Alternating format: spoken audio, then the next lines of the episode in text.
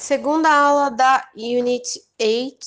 Vamos continuar então falando sobre shopping online. Have you ever shopped online? Okay?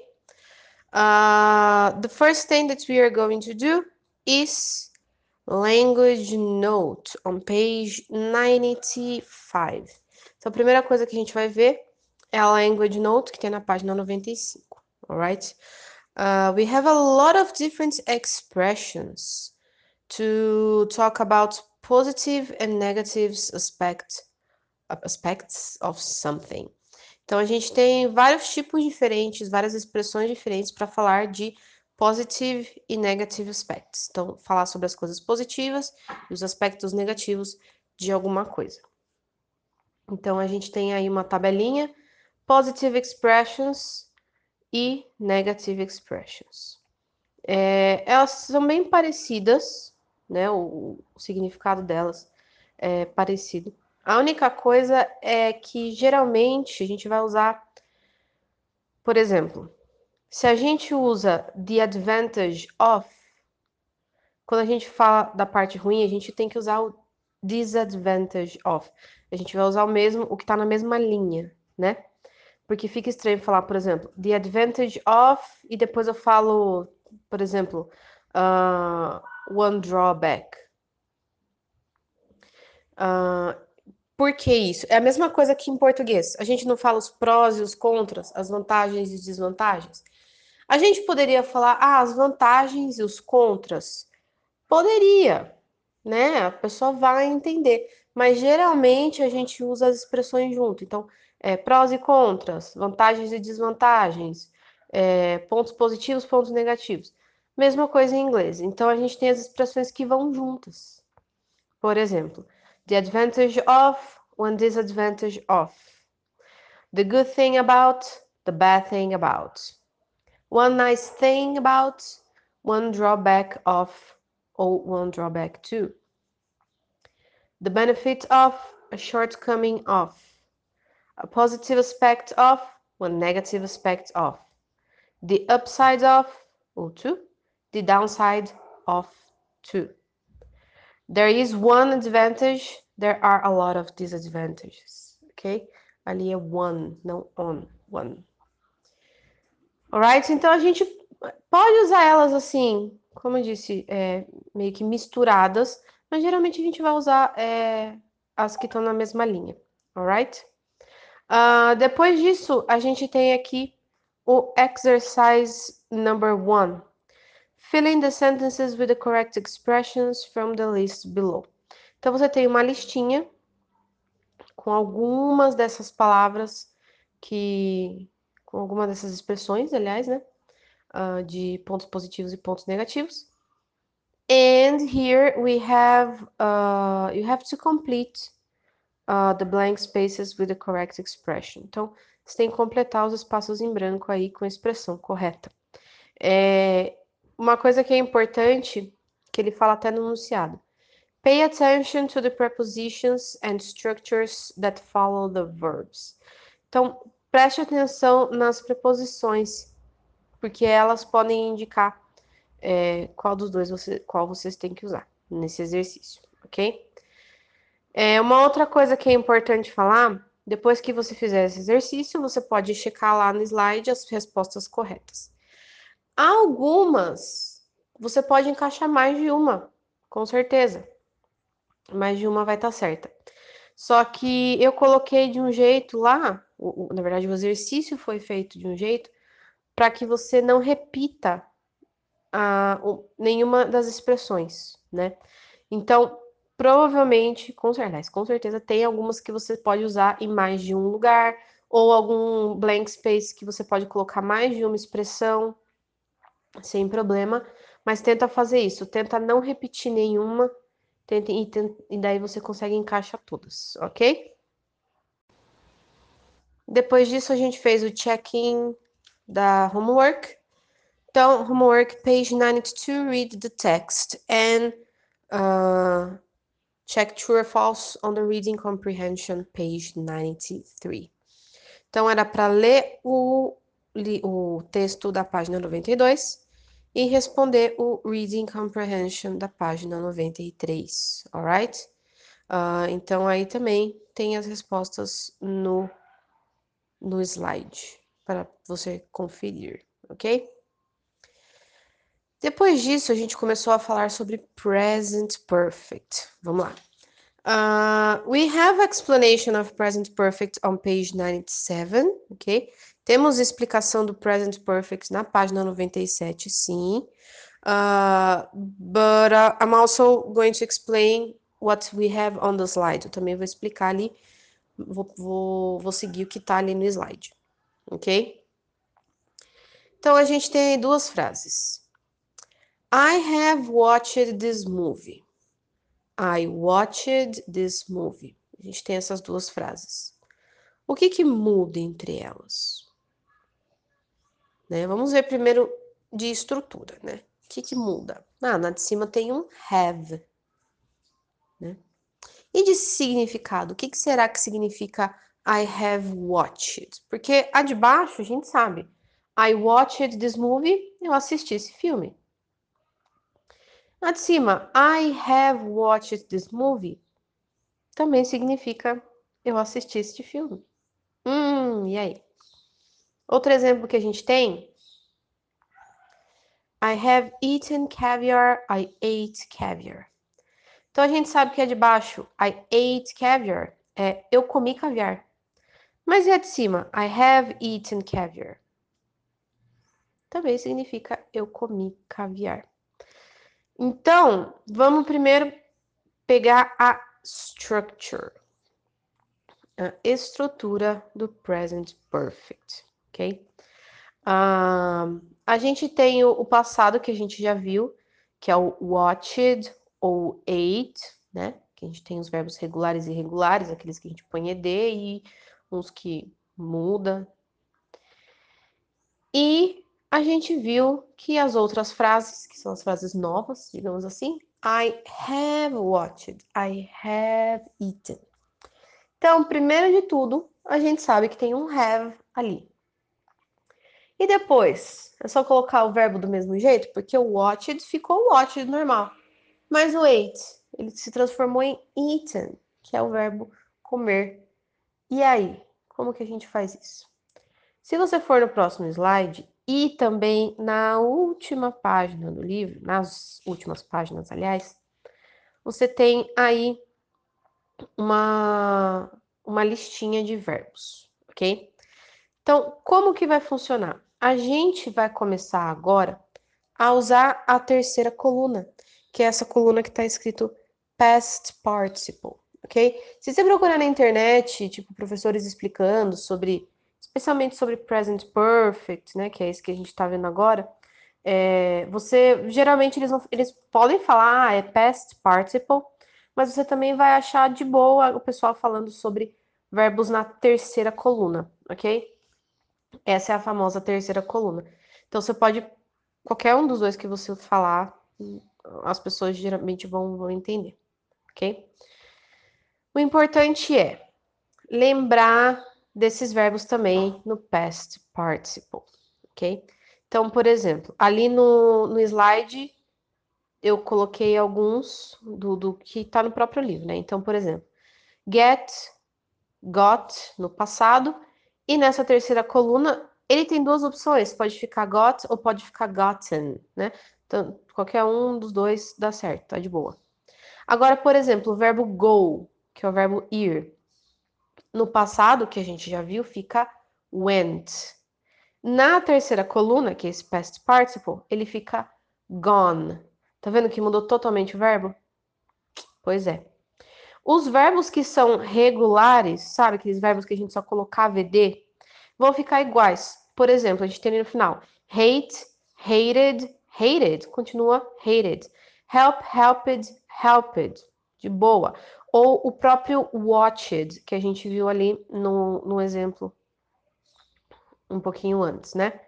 Agora, os verbos irregulares, aí já é aquele esquema. Alguns vão continuar iguais, como por exemplo o give. Give no passado que a gente já estudou é gave, nessa terceira coluna fica, continua, continua sendo gave, né? Uh, Agora, por exemplo, grow fica grew na segunda, né, no passado, e grown no past participle ou terceira coluna. É, hear, heard, heard, ele continua igual, mas aí vai depender do verbo e aquele esquema. A gente só vai conseguir realmente entender isso conforme, ou lembrar, né, decorar conforme a gente for usando, ok? Então aqui é bastante questão de prática mesmo. Alright?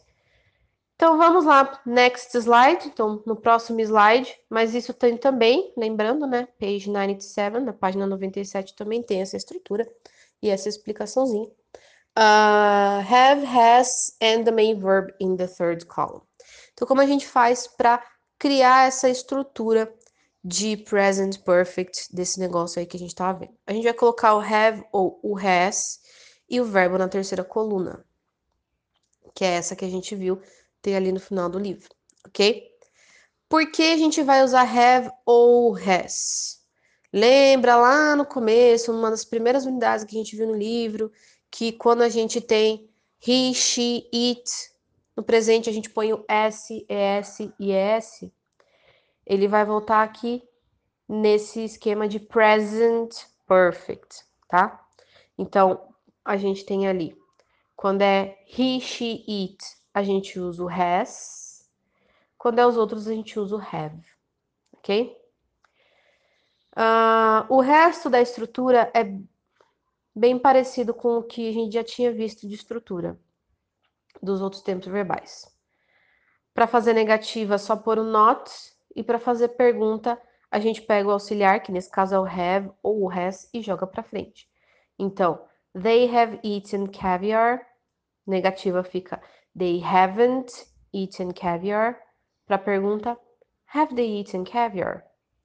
Mesmo esquema para he, she. She has eaten caviar. Question. She hasn't eaten caviar. Ou, oh, desculpa, é negative, né? She hasn't eaten caviar. E question. Has she eaten caviar? Ok? Então, importante é temos aí o haven't e o hasn't, ok? Trabalhar a pronúncia dessas duas palavrinhas, haven't, hasn't. E o mesmo esquema de sempre. Posso usar eles separados? No sentido de, posso falar they have not eaten caviar ou she has not eaten caviar? Pode, sem problema nenhum. Né? Lembra aquele esquema. Se a gente usa sem, sem estar na contração, é, também dá certo mas aí significa, é, você está dando uma ênfase maior, né? Como se alguém tivesse duvidado de você. Não, eles não comeram caviar, ou ela não comeu caviar, ok? Então, por enquanto, a gente está vendo só a estrutura, ok? Vamos, vamos trabalhar a estrutura primeiro, alright? Porque, como vocês viram, quando a gente traduz, ele parece muito o passado, né? Que a gente já viu. Então, primeiro vamos focar estrutura, ok? Uh, so then we have exercise number one on page 98. Complete the sentences with present perfect tense. Então, você vai completar aí com o present perfect. Lembrando, aqui a gente foca, tá focando só na structure. Então, como faz afirmativa, como faz negativa, como faz pergunta. Então, aí depois que você terminar o exercício, dá uma passada lá no slide para verificar se está certinho é, com relação à estrutura, ok? Uh, vamos lá depois, agora, depois agora, falar sobre o significado do present perfect. O que que é? Porque assim, como você viu, você deve ter reparado lá um pouquinho antes, quando a gente começou a falar, a gente teve aquelas duas frases. I have watched this movie, I watched this movie. Ou senão, I, Sorry, I have eaten caviar. I ate caviar. Se a gente for traduzir, elas têm o mesmo significado. Eu assisti um fi esse filme, eu assisti esse filme. Ou eu comi caviar, eu comi caviar. Mas e aí, qual é a diferença de falar uma e de falar a outra? É, basicamente, existe uma diferença aqui relacionada a se a ação já terminou ou não, ou se a ação ainda está acontecendo que a gente já vai ver, ok? O importante é lembrar que não existe nada relacionado em português é, que a gente possa comparar que seja parecido. Tipo, não existe um present perfect em português. Por isso que às vezes pode ser algo bem confuso para a gente, ok? Uh, algumas pessoas falam que em espanhol tem, então se você já estudou espanhol, acaba ficando um pouquinho mais fácil. Uh, mas se não, a gente vai ver agora como que funciona esse present perfect, tá? É... Basicamente, falando bem, bem, bem por cima, a gente vai usar o present perfect quando a ação não terminou ou quando é, tem alguma consequência no seu presente, ou tem alguma influência, melhor, a palavra influência é melhor, no seu presente, ok? É, mas é, fica muito mais fácil se a gente vê por exemplos, ok? Então, eu vou mostrar aqui alguns exemplos de algumas situações que a gente usa o present perfect. O que, que são esses exemplos? São tipos de situações que a gente usa o present perfect. Fica mais fácil para entender. Porque muitas vezes você vai ficar confuso. Ah, quando que eu uso um, quando que eu uso outro. É, vai ver um monte de vídeo na internet. Tem alguns vídeos bem legais explicando como que eles funcionam. Se você quiser me dar um toque lá no WhatsApp que eu mando para vocês. Uh, mas eu também vou falar aqui. Então, primeiro a gente tem a parte de experiences. Experiências da sua vida. Então, coisas que você já fez ou coisas que você ainda não fez, né? Experiências no geral. Então, a gente tem aí no primeiro slide. I have traveled to Canada. I have never eaten giló. Que aí tá contraído, né? A gente, quando a gente contrai o I have, que a gente pode contrair, fica I've. Então, I've never eaten giló. She has met Obama during her vacation. Have you ever swum with sharks? Então aqui a gente tem afirmativas e também uma perguntinha, alright? São experiências que você já teve ou ainda não teve, né? Ou você está perguntando para a pessoa se ela já fez aquilo. Ok? Uh, no próximo exercício, no próximo slide, né, que tem um exercício, uh, fica mais claro essa questão da experiência, né? Que é o famoso eu já. Então, em português, você fala assim: ah, eu já visitei as cataratas do Iguaçu. Então, a gente vai usar o present perfect, porque é uma experiência que você já teve na sua vida.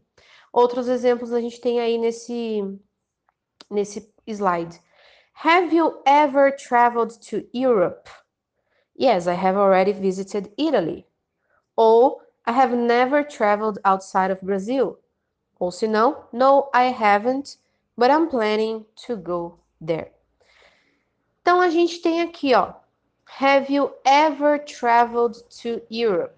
Você já viajou para a Europa?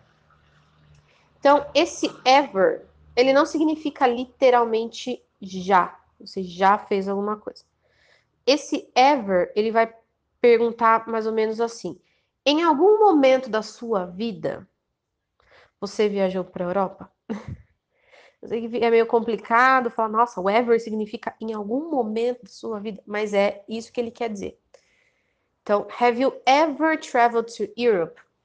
Em algum momento da sua vida, você viajou para a Europa? Por que que, assim, ele pode ser, você já viajou para a Europa, né? Porque a ideia é a mesma, já viajou em algum momento. Mas por que que é meio, meio complicado você traduzir como já, essa palavra ever, né?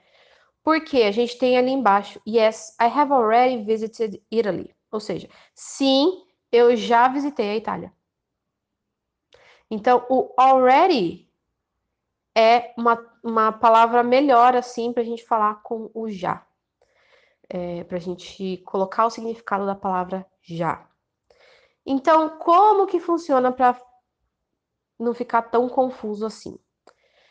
Quando a gente tem pergunta, geralmente a gente vai usar o ever, né? Isso não significa que você não possa usar o already ou que, ou que você não pode usar nenhum. Eu poderia, poderia perguntar: Have you traveled to Europe? Poderia perguntar sem problemas nenhum. Mas geralmente, em perguntas que a gente vai falar, você já fez alguma Você já fez isso? Você já. É, sei lá, pulou de paraquedas? É, esse você já, né? Da pergunta, a pergunta vai ser Have you ever? E para a resposta, se você quiser falar assim, ah, eu já fiz isso. Yes, I have already.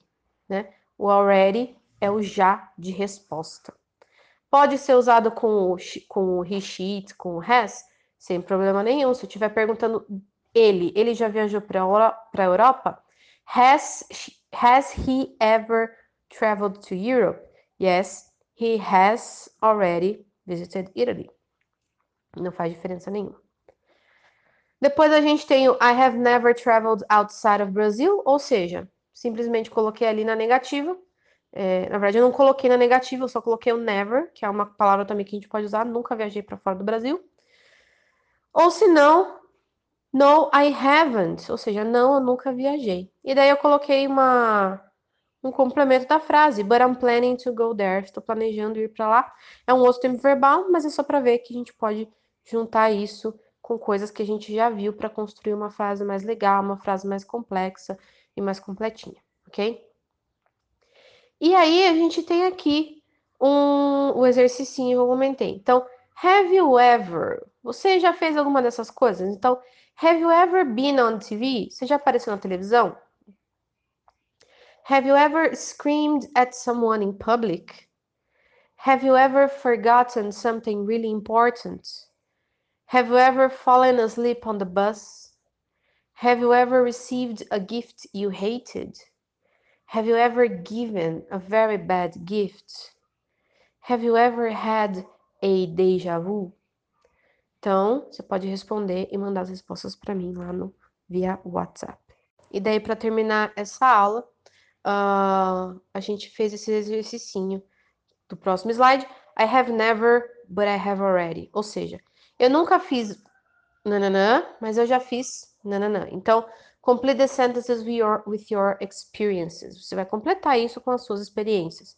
É, podem ser experiências, digamos assim, parecidas. Por exemplo, I have never traveled to Italy, but I have already traveled to Votorantim. Então, nunca viajei para Itália, mas eu já fui para Votorantim, olha só. É, tá ali.